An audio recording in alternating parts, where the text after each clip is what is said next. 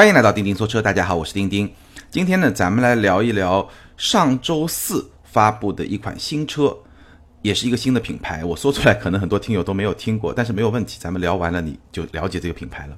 这个品牌呢叫理想制造，然后这款产品呢叫理想制造 One，这个 One 呢就是英文的一，就这么一个品牌，这么一款车。那很多听友可能还不知道这款车，可能也有一些听友知道。其实你听它这个品牌的名字，你稍微联想一下，哎，你大概就知道这是一个什么样的品牌了。理想制造，也许有些听友已经看了咱们这个标题啊。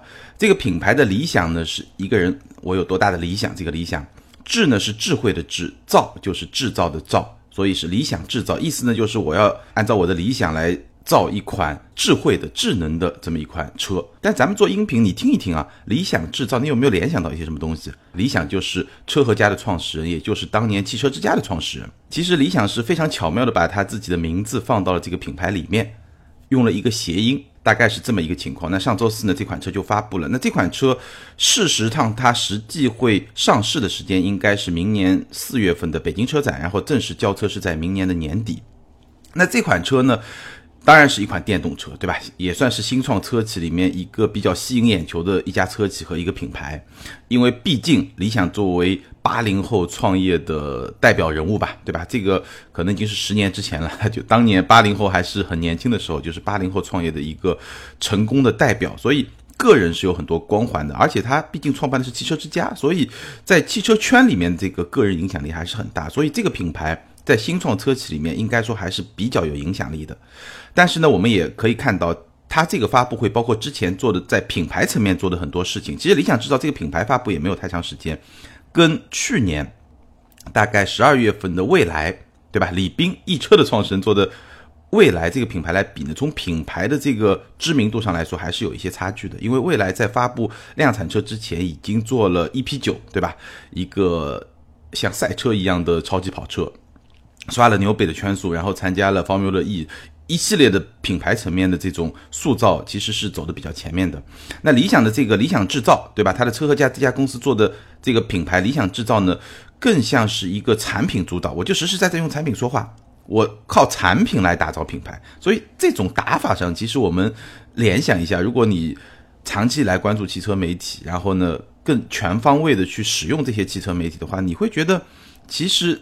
这种个性在他们创办汽车之家和易车网这两家垂直类的门户网站的过程中，其实也是能够体现出来。可能跟创始人的性格啊，这些都是有很大的关系。这个我们不去扯。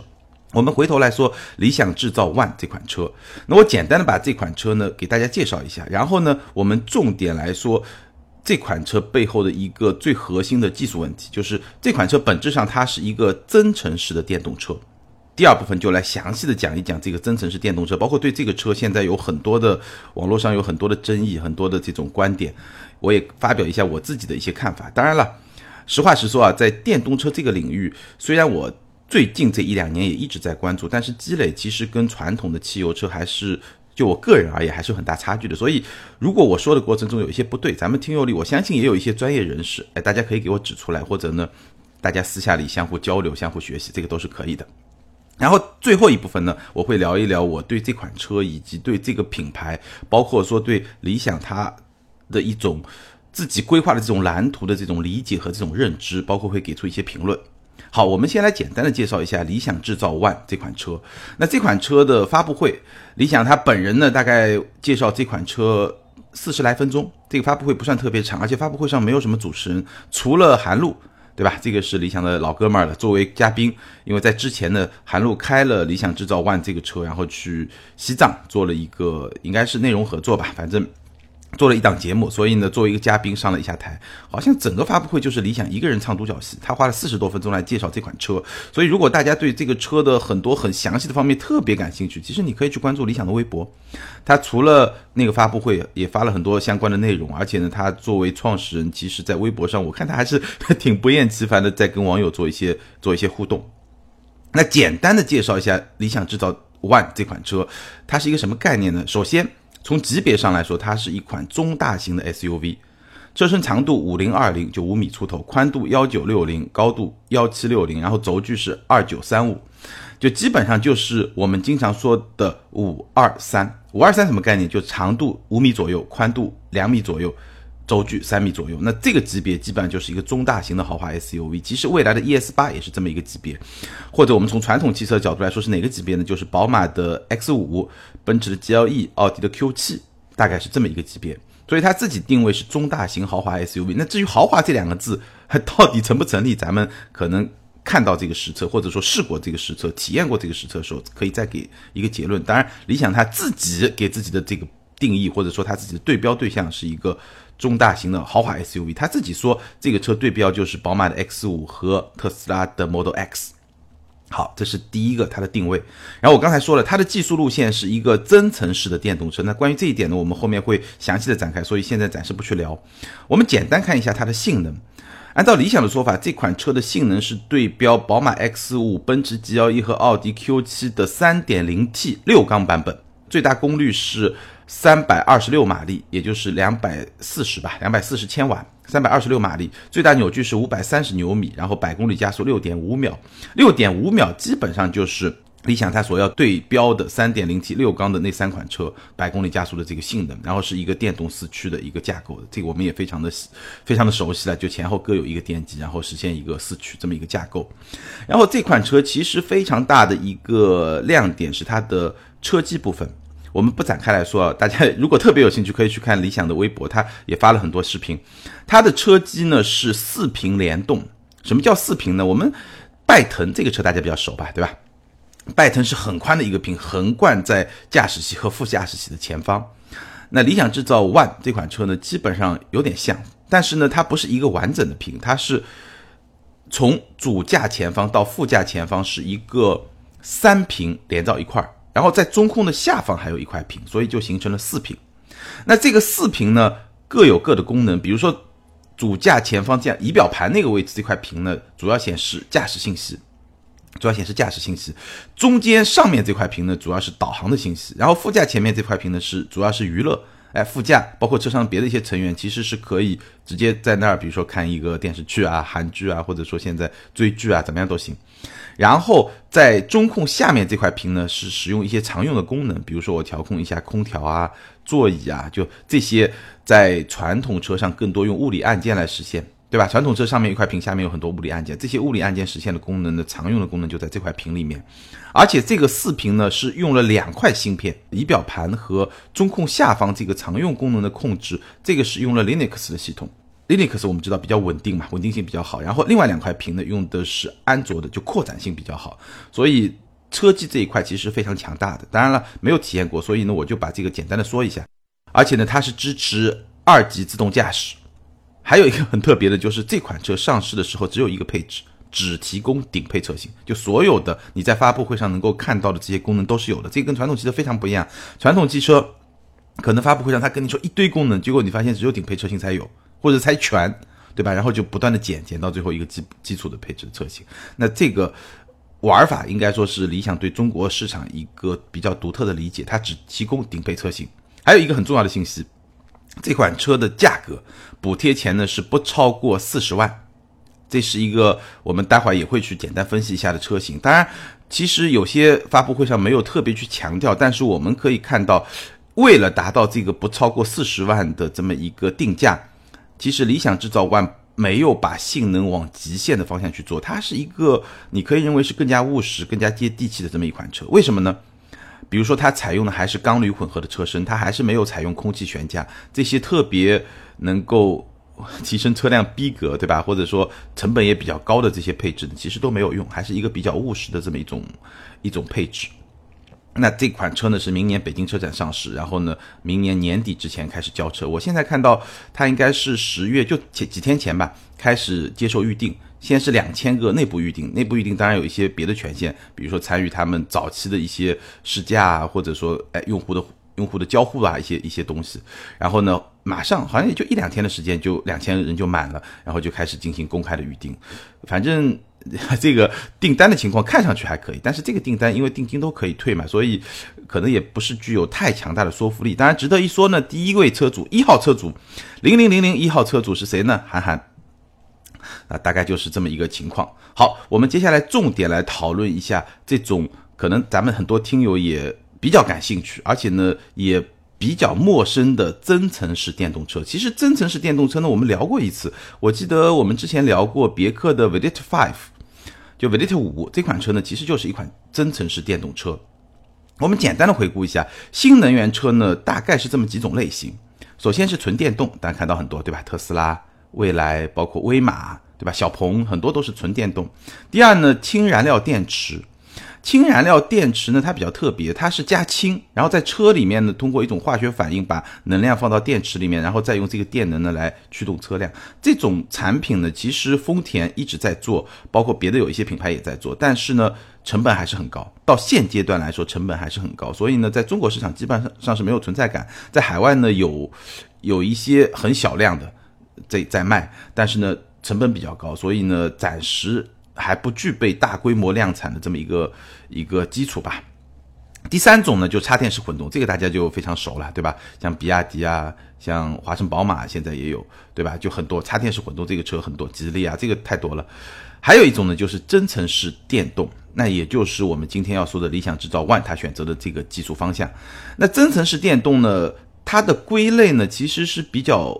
模糊的，在某些人眼中呢，它就是电动。为什么呢？因为它驱动车轮的，对吧？只有电机，它的汽油机它有发动机，对吧？它或者叫做增程器吧，是嗯没有跟车辆的轮子直接连的。那从字面上来说，它还是电动，对吧？驱动的是电，燃油只是作为一个类似于发电机或者说类似于充电宝啊，当然它本身不是存储电，对吧？所以。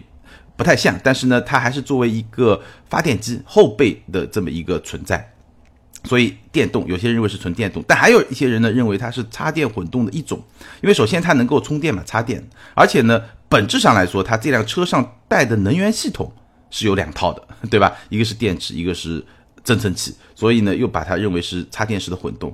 但这种怎么分呢？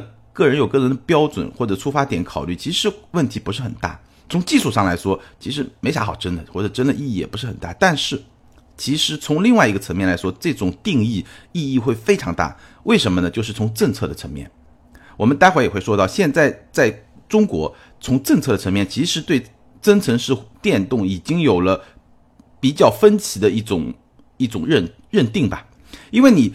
政策你一旦认定说它是纯电动，它可能享受到的这各种补贴啊、优惠就会不一样。那对于消费者来说，对于车企来说，这个都很重要。所以这种认定就开始有了非常现实的意义，而不仅仅是说技术上大家争一争，它到底是纯电动还是插电式混动，那个就没什么意义，对吧？分歧在什么地方呢？其实你在看国家补贴的这些文件的时候，你会发现增程式电动是被纳入插电式混动来作为一个门类。那然后呢，根据你的这个纯电的续航里程来给予不同的补贴。它是作为插电式混动的一部分，但是呢，我最近注意到发改委发改委在给这些新创车企颁发牌照，它有一个文件里面讲到纯电动车企，其中就包含了增程式电动。所以从发改委的角度来说，从生产资质的角度来说，又把增程式电动作为了纯电动。所以这个也是值得观察，未来会不会在补贴的层面也把它变成纯电动？那如果是这样，我觉得这个理想当然会很开心，但是。可能性也未必很大，而且呢，整个纯就电动车、新能源车的补贴在不断的退坡，本身可能能补贴的时间也已经不是特别长了。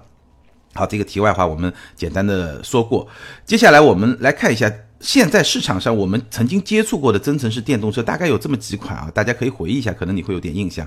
第一个呢，就是雪佛兰的沃兰达，这个好好多年前了，但那个车当时就很贵，而且呢。又小，后备箱也小，然后整个反正车就很小，对吧？又很贵，就实在是想不出任何能够买这个车的理由。那还有一个呢，就是别克的 v e l i t Five，我刚才说过，别克这个车呢，现在我在上海其实慢慢的能看到一些，我觉得主要也是一个牌照的原因，当然它整个产品本身我们也讲过啊，整个产品本身相比于沃兰达来说，应该还是有一个非常明显的提升，但整体而言，如果不考虑牌照因素的话，这个性价比确实还是相当的低。考虑牌照因素的话，那看不同的需求，对于某些用户来说还是有一定的吸引力的。还有呢，就是宝马的 i 三的增程版，宝马 i 三有两个版本，纯电增程，那这个呢长得非常的炫酷，对吧？但驾驶感受也非常的特别。我不知道现款是怎么样，因为我是在大概四五年前它。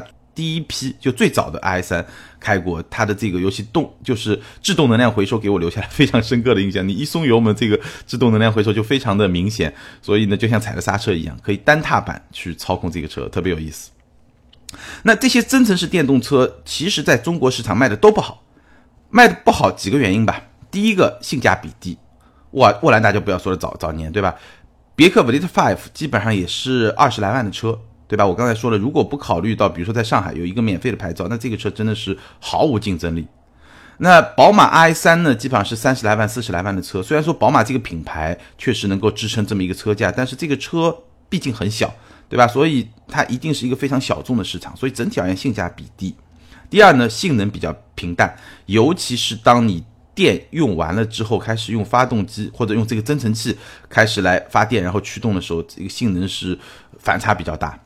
还有一个呢，就是增程器启动以后，它的 NVH 会比较差，这个我是深有体会啊。宝马的 i3 我开过这个车，因为它宝马 i3 补充能量的是一个摩托车的发动机，是一个两缸的发动机，所以你这个增程器启动以后，你会发现这个噪音，其实我觉得震动有，但震动呢还行，不算特别夸张，但噪音就这个，因为你想嘛，一个两缸的发动机对吧，发电要去驱动这个车，然后你对动力。需求动力的请求，如果油门踩的比较深、比较大的话，它其实转速是非常高的，所以这个噪音还是非常的明显。那正是因为这些原因，所以造成了增程式电动车在中国市场的前景一直非常的边缘化，就一直是非常的边缘化。所以呢，大家的印象里面感觉上这个增程式这个电动车啊，也不是一个很好的技术的解决方案。但是呢。理想对吧？它现在做的第一款车理想制造 ONE 呢，还是采用了这么一个技术解决方案。那我接下来呢，就给大家来详细的解释一下，理想制造 ONE 采用增程式电动这么一种解决方案，它用了哪一些技术的创新或者说优化来解决前面的一些问题。我也是昨天花了，包括前几天吧，花了很长的时间去关注这个车，去研究这个车，所以呢，跟大家分享一下吧，我的研究成果。首先呢，我们来简单的看一下这个增程式系统它简单的这么一个工作逻辑和一个方式。它基本上呢有这么三块组成，一个是电动机，前后各一个，用来驱动车轮；还有是一个电池，它是一个四十千瓦时，也就是带四十度电的这么一个电池；再有呢就是一个增程器。那这个增程器呢本身是一个发动机，当然在这个车上是作为发电机来使用，它呢。是直接来驱动电动机，这个大家要注意啊，它不是给电池充电，然后电池再来驱动电动机，这个效率就太低了。它是在需要的时候，这个增程器直接来驱动电动机，就直接发电，然后驱动电动机。当然，会有一些多余的电量来给电池顺便充电，但主要是来驱动电动机的，大概是这么一个逻辑。也就是说，当你电量够的时候，它就是一个纯电。当你电量开始不太够的时候，但这个不太够的定义是非常关键的一个点，我待会儿会说，它这个增程器就启动，那这个时候呢，增程器来驱动电机，然后呢，如果有多余的能量呢，就给电池充电，当然还有一些能量回收啊，这些部分也能给电池充电，所以大概是这么一个结构。然后呢，很多朋友可能会联想到混动的。雅阁对吧？雅阁混动这款车，那其实它的控制结构跟雅阁混动呢，应该说有类似的地方，但是不太一样。雅阁混动我们回忆一下，三种驱动方式，对吧？纯电的，就是有电的时候就纯电；中间一个叫混动方式，汽油机啊作为发电机来发电，然后这个发电呢直接来驱动这个电动机。在这种状况下，其实汽油机是不直接驱动车轮的，还是通过电动机来走，这个就是它混动方式。那它会跟智能制造完不一样，就在高速。高速的状态下，高速低负载的状态下，它会有一个发动机直连，就通过发动机直接连接车轮来驱动的这么一种状态，这个是他们不一样的。那智能制造完呢，就没有发动机直连，所以永远是一个电动，就永远都是靠电动机来驱动这个车轮的。好，那这个车呢，在传播的过程中呢，现在最大的一个概念点是什么呢？就是没有里程焦虑的智能电动车，所以关键在于里程焦虑这件事情。理想认为这是一个，这是电动车的痛点，所以我要去解决这个痛点。怎么解决呢？通过增程式这么一种方式。那它跟以前的增程式电动车最大的不同其实是在它的控制逻辑上。怎么个不同呢？我们来看整个能源的消耗的顺序。在传统的增程式电动车，像宝马 RS 啊，这个沃兰达这些车上，它的能源消耗形式是这样的：我先用电，然后电用到差不多快用完了，当然会有一些基础的电量，这个是用来保护电池的。快用完的时候呢，我会启动这个增程器或者说发动机，然后来补充电量。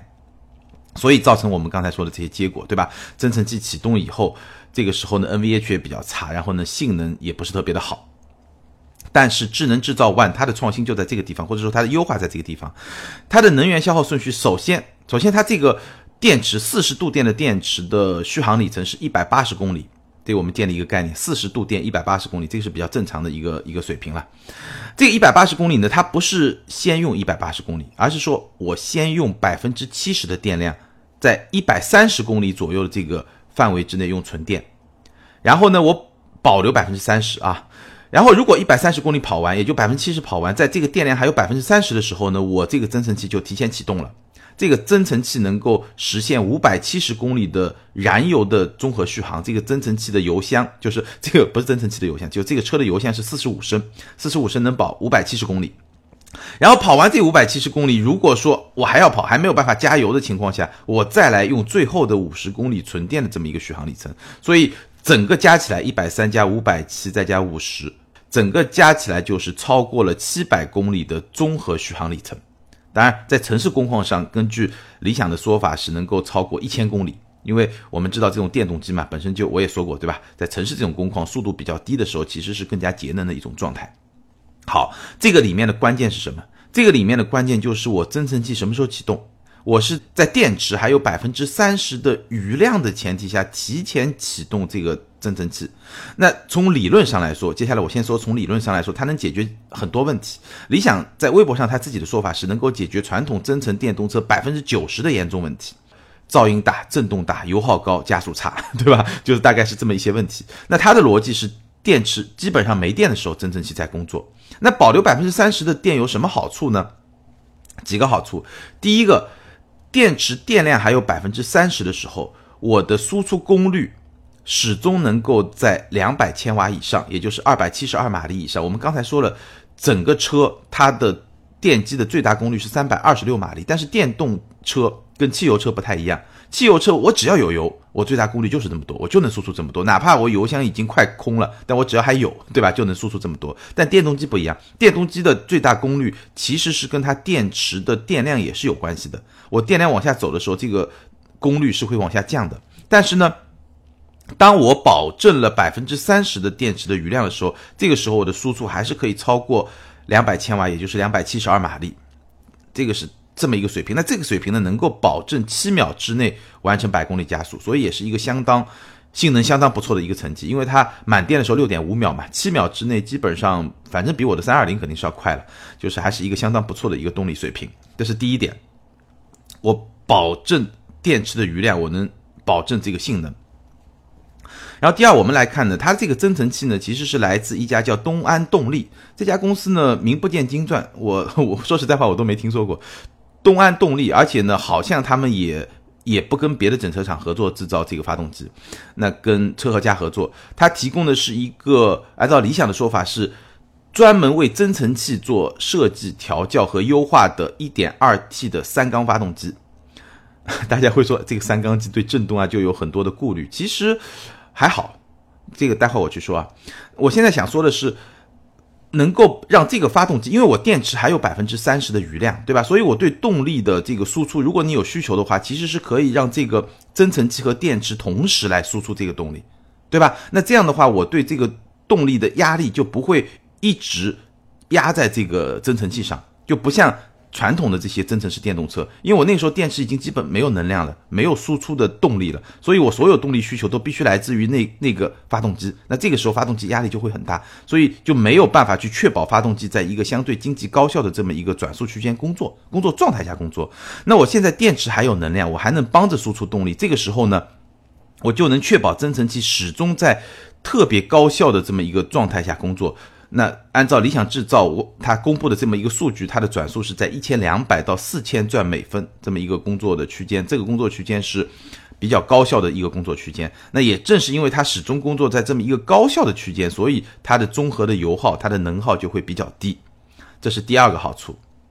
然后我们来看这个增程器的规格，增程器的规格是六十千瓦的输出，六十千瓦就是它能够带动这个电动机产生六十千瓦的这么一个能量，然后来驱动电机，然后来给电池进行充电。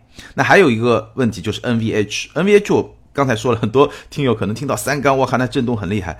其实，作为一个增程器，它对 NVH 的控制，从理论上来说，应该是可以比内燃机做得更好。为什么呢？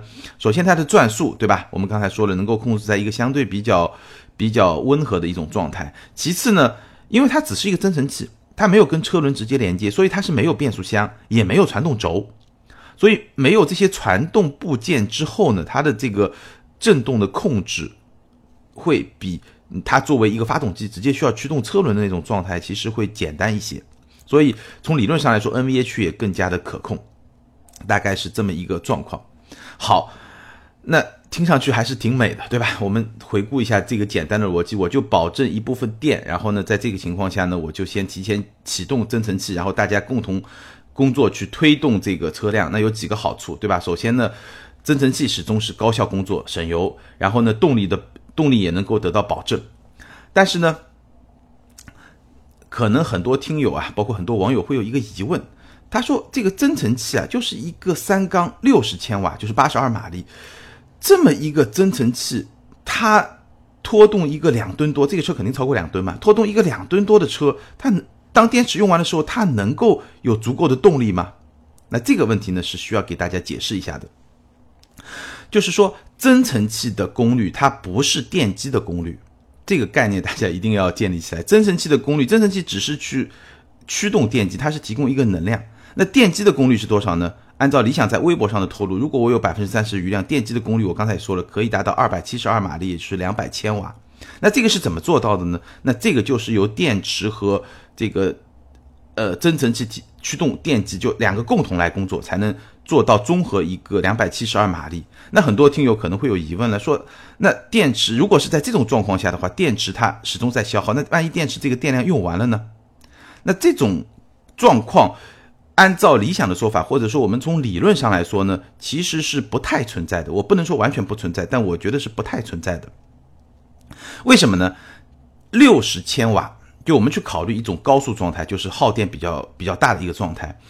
像这么这个规格，就是像理想制造 ONE 这个体量的电动车，它在我们假设一百二十公里每小时高速巡航，这个其实耗电量是非常大的。那这个时候它的耗电量大概会是在多少水平呢？我们看到一些公开的数据，我估计应该是在三十五到四十千瓦，这个是需要维持这辆车以一百二十公里每小时这个续航匀速前进需要的需要的能量。就三十五到四十千瓦，所以这个就大家一个概念。为什么大家会觉得高速跑高速的时候车省油？其实跑高速的时候车对动力的需求没有那么大。就你可能这个车我是两百马力、三百马力，但真正跑高速的时候，你其实需要的也就是，如果是一个巡航状态啊，也就是六七十马力就够了，大概是这么一个概念。那。三十五到四十千瓦，也就是说，如果我是在一百二十公里巡航的这种状态，那我这个增程器的六十千瓦，我就算四十千瓦用来维持这个状态，还有二十千瓦是多出来的。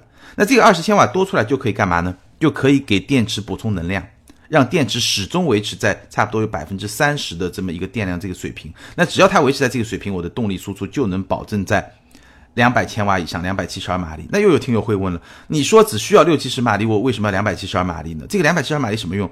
当你需要加速，你加速的时候就会超过四十千瓦的需求，甚至超过六十千瓦，对吧？这个一下就会就会提升很多，所以你会发现整个整个循环就这样，就是我一百二十公里巡航，我平均需要的能耗可能就四十千瓦，对吧？但是我在某些时候要超个车啊，要加个速啊，这个时候我需求就会比较高，那这个时候就会消耗电池里面的电量。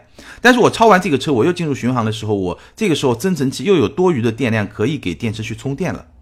大概就是这么一个逻辑，所以通过这么一个逻辑，能够来保证，哎，我哪怕是在高速公路上，我也能有比较好的一个动力的输出，而且这个动力的输出整体的保证是一个比较平衡的一个状态。好，那说了这么多好处，这套技术解决方案就没有不好的地方吗？其实还是有的。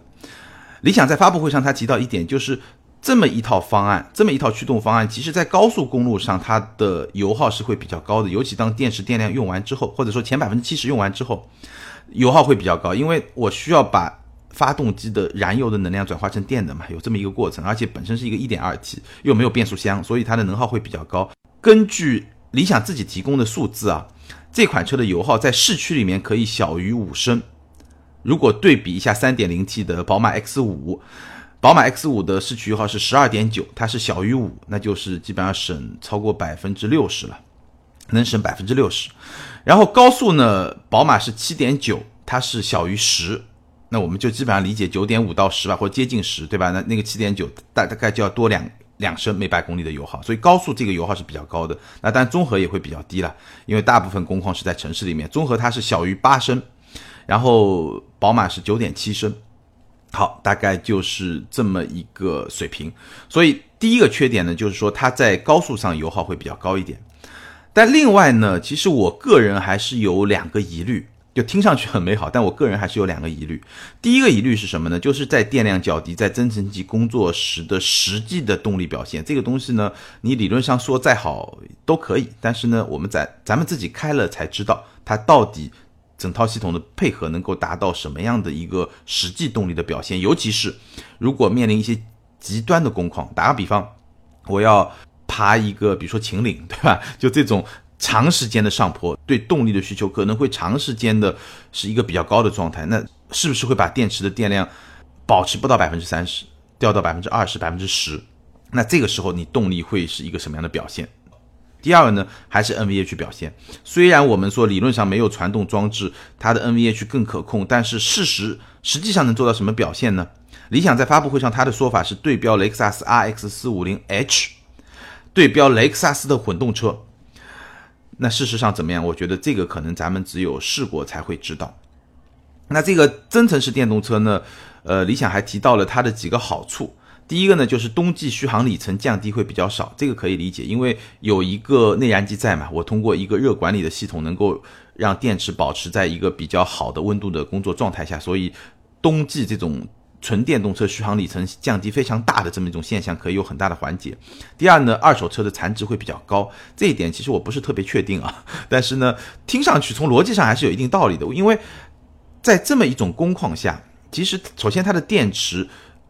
可能保护会比较好，因为始终是保证了有百分之三十的这个余量嘛。那正常的使用，可能大家也不会说我硬要把这百分之三十用完，对吧？或者说很激烈的驾驶怎么怎么样？正常你油箱没了你就去加加油嘛。所以这个电池的这个循环的寿命会更好一点，对吧？包括整个发动机也是在一个比较理想的、就比较高效的这个工作工作区间在工作。所以整体上，理想认为二手车残值会比较高，但这一点我不太确信。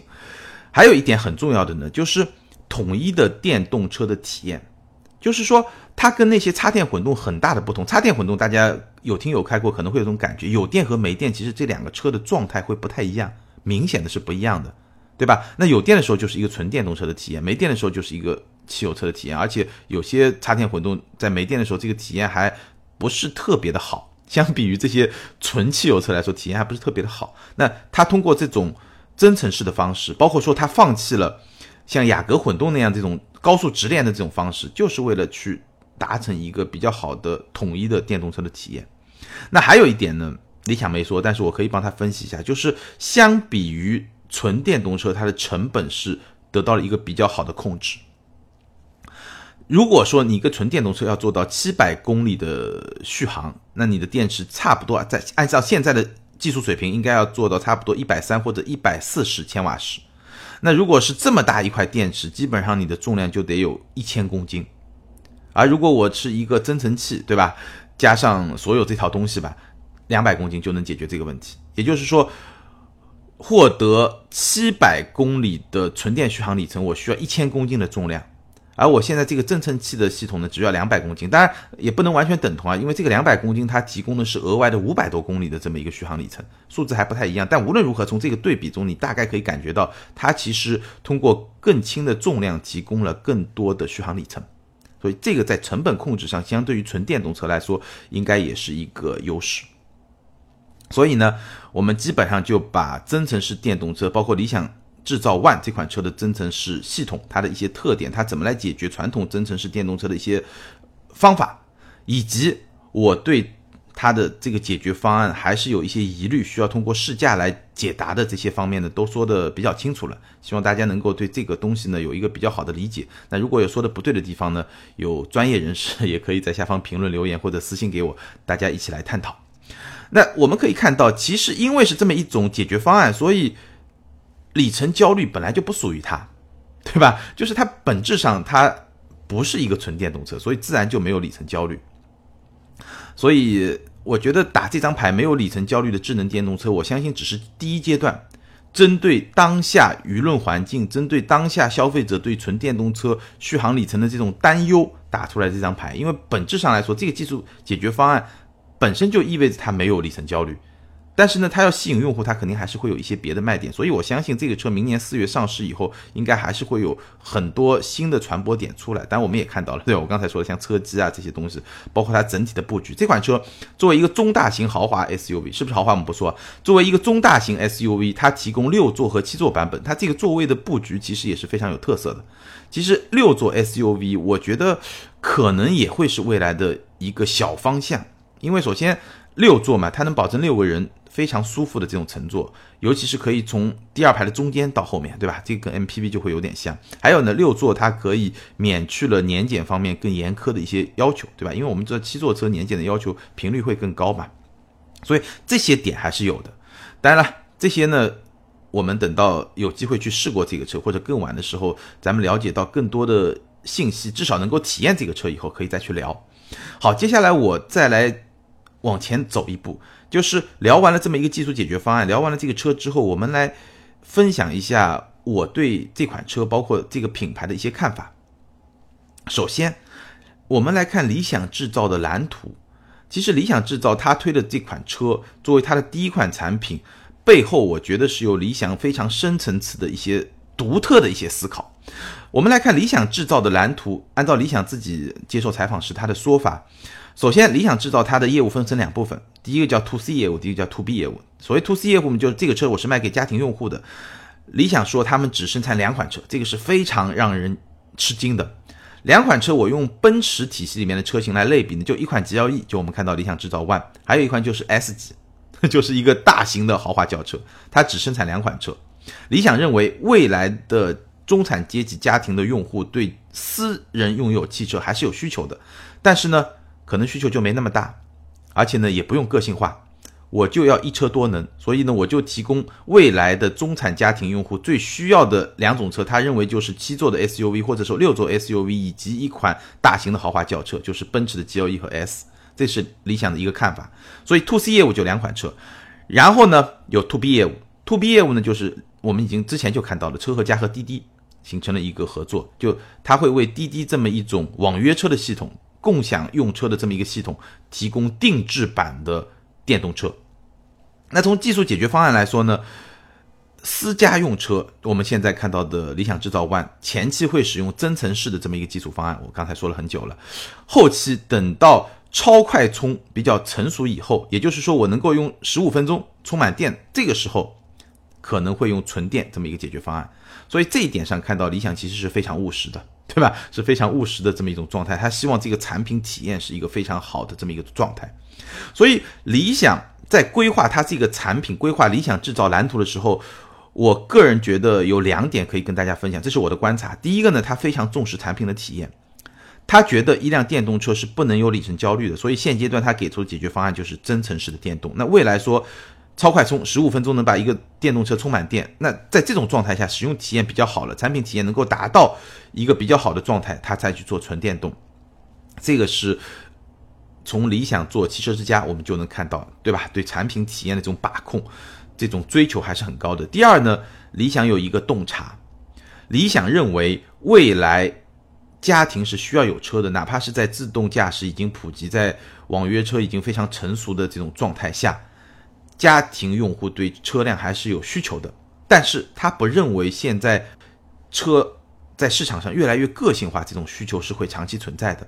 因为我们已经看到大城市，包括二线城市，现在车位越来越紧张，车牌也越来越紧张，对吧？所以在这种情况下，并不允许一个人拥有很多车，或者一个家庭拥有很多车，尽管理想他自己肯定有很多车了，对吧？但对于普通的中产阶级家庭来说，并不具备这个条件，所以他认为未来会出现的一种情况就是每个家庭只拥有一辆车，会拥有车，但只拥有一辆车。然后呢，城市里面这种简单的通勤就都通过自动驾驶网约车来实现，或者说通过一些共享的方式来实现。这是他对未来汽车市场的一个洞察。那正是基于这么一个洞察，所以他说理想制造他要打造的产品线，就是一款七座 SUV 加上一款奔驰 S 级那样的大型豪华轿车，这是他的这么一个理念。那我的看法呢？我觉得理想制造 ONE 因为理想的这么一个理念，所以它在现在的新能源车包括纯电动车市场上有一个非常特别独特的地方，就是。它的定位是家庭唯一用车，这是非常不一样的。特斯拉在中国市场卖的是什么？是家庭第二辆车。未来在中国市场卖的什么？家庭第二辆车。包括说像威马这种，基本上我觉得可能还是大概率的，还是家庭第二辆车。因为纯电动现在并不能够满足一个长途出行的一种需求，大部分还是作为家庭的第二辆车，尤其是那些价位本身就比较高。那理想制造 ONE 可能是这个市场里面。我能够看到的比较特别的一点，它作为家庭的唯一用车，所以我们看到这个车它的概念是非常的务实的，对吧？因为我是家庭唯一用车嘛，所以我必须兼顾方方面面，对吧？我不能有里程焦虑，对不对？我必须这个空间能够提供，对吧？唯一的用车嘛，我需要有这个要求，然后我的各种各种体验，科技方面的体验啊，这个舒适度啊，这些体验都都能达到一个比较平衡的状态，因为我是一车多能，一车多用这么一种状态。同时又是非常前瞻的，因为家庭唯一用车这么一个概念是很前瞻的。其实，在今天，我觉得绝大部分的电动车的消费者并没有把电动车作为家庭的唯一用车，所以理想这个概念又是很前瞻的，一个又很务实又很前瞻这么一个概念，这么一款车，在今天能不能卖得好，或者说作为咱们普通的用户买不买？我最后呢，给大家分享我的几个看法啊。第一个买不买取决于产品体验。那我们刚才也说了，理想它在讲这款产品的时候，一直是在对标特斯拉的 Model X，在对标宝马的 X 五，对吧？对标这样的车。但是你这个车到底能不能给我一个，比如说接近 Model X 的这种体验？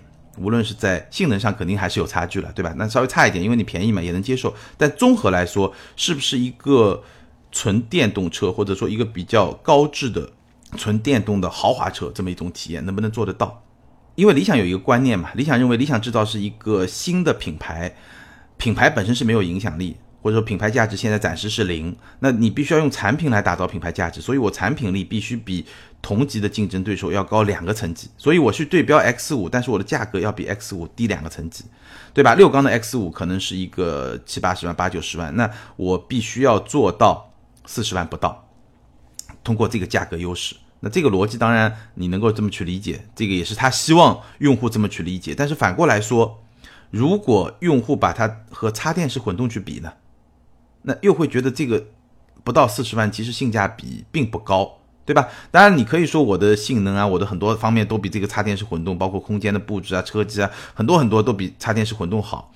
你可以这么说，但是这个最关键的点在哪儿？就是用户他真的开了这个车以后，他是会往哪个方向去联想？它是会往哪个方向去联想？你真的能够，我我刚才也说了嘛，插电式混动其实很多车在电区和在油区，对吧？你可以这么理解，两种状态其实还是有比较明显的这种分歧的，所以它的体验的统一性是没有那么好的。那你能不能做到，哎，真正像一个你自己定义的那样一个中大型的豪华电动 SUV 所应该表现出来的一种非常出色的体验？让我能够哎把这个车直接就去联想到宝马 X 五啊，联想到特斯拉 Model X 啊，对吧？这个角度去联想，这一点就很重要，对吧？能不能往这个角度去联想？包括说未来 ES 八，对吧？这个虽然理想两家公司，一家是他自己主导，一家是他投资的公司，那你这种体验到底做到一个什么样的程度？这个是需要去检验的一个点。产品，那另外一个点呢，就是我一直在说的需求。对吧？因为这个车我刚才说了，理想是把它当做家庭唯一用车这么一个概念来打造的。当然它没有明说，但是从它的理念来看，大概就是这么一个概念。但是呢，现在真正买电动车的消费者有多少是把它作为家庭唯一用车？尤其是花三十多万来买一个电动车的这些用户，其实这一点。我觉得你需要根据自己的需求来进行一个考量。那比如对我来说，我现在也在考虑买一个电动车，因为我也说了，最近一直在研究电动车。那如果自己拥有一辆，可能会有更好的认知，对吧？更好的使用的这种感受，所以也在考虑这两年买一辆电动车。但是对我来说，可能我就没有太强的里程焦虑症，因为我家里有汽油车嘛，对吧？而且我也有呃停车位，也有牌照，对吧？这些都不缺。那对我来说，如果假设啊，我家里两辆车，一辆汽油车，一辆电动车，那我肯定会希望那个汽油车稍微大一点，对吧？可以跑跑长途啊，出去自驾游啊，装点东西啊，因为它完全没有里程焦虑症嘛。那那辆电动车，我可能会更希望它发挥电动车该有的那种那种价值，对吧？因为电动车在动力响应啊，在操控的特性啊，电池在下面，重心比较低嘛，在这些方面，包括驾驶的轻便性啊，包括有些电动车它的智能系统啊，车机系统会做的比较好啊。至少是比较前卫吧，未必是尽善尽美。那我可能是希望这些方面去发挥电动车的这些价值。那对我来说，可能这么一款增程式的那么大的一个这个电动车，对吧？因为这个车如果说我把它的主要使用场景，就像理想说的那样定义为城市内的话，那这款车似乎又太大了，对吧？似乎又太大了，这又是一个问题。但是呢，反过来说，如果说你哪怕就是家里第二辆车，对吧？你可能家里现在有一辆。轿车 对吧？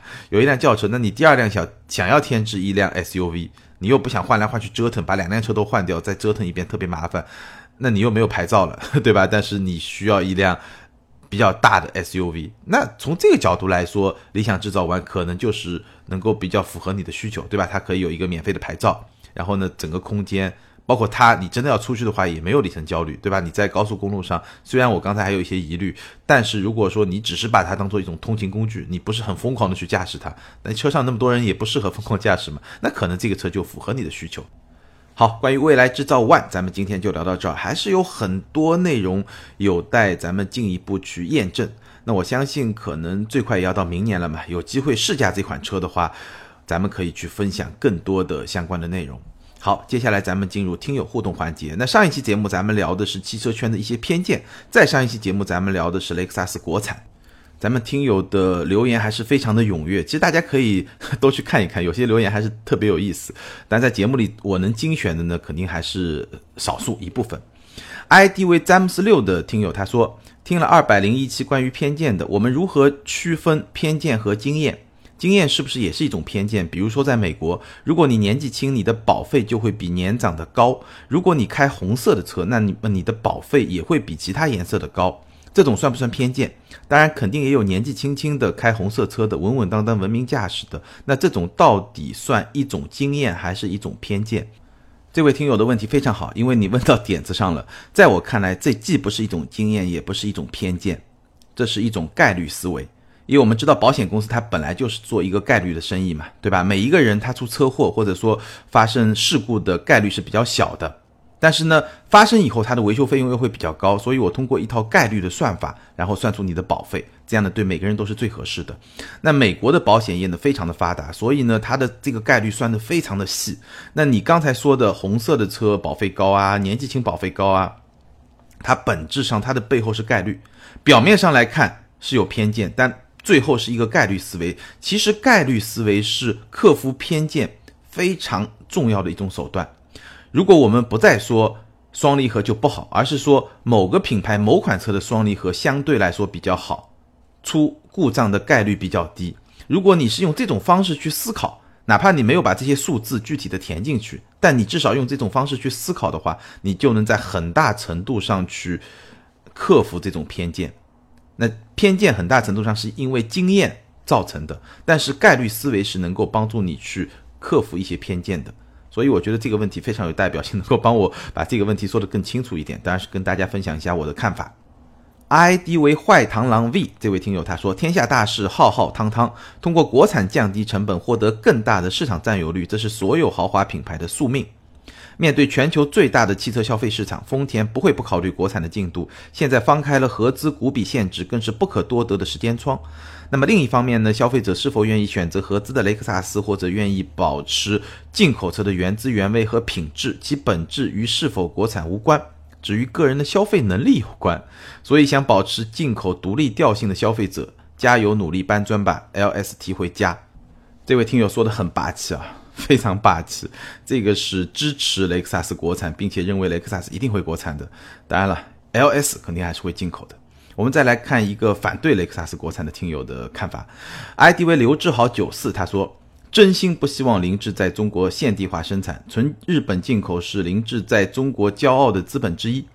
再其次，现地化生产又能便宜多少呢？ES 两百才二十七万，再便宜两万，或者干脆取消 ES 两百这款新兴市场特供车。”我无法预判了凌志现地化生产后如何处理和丰田品牌的价格关系，会出现大量价格重叠的车款，哪怕凌志要国产，也会等到二零二零年以后，国家彻底放开外资持股比重的规定。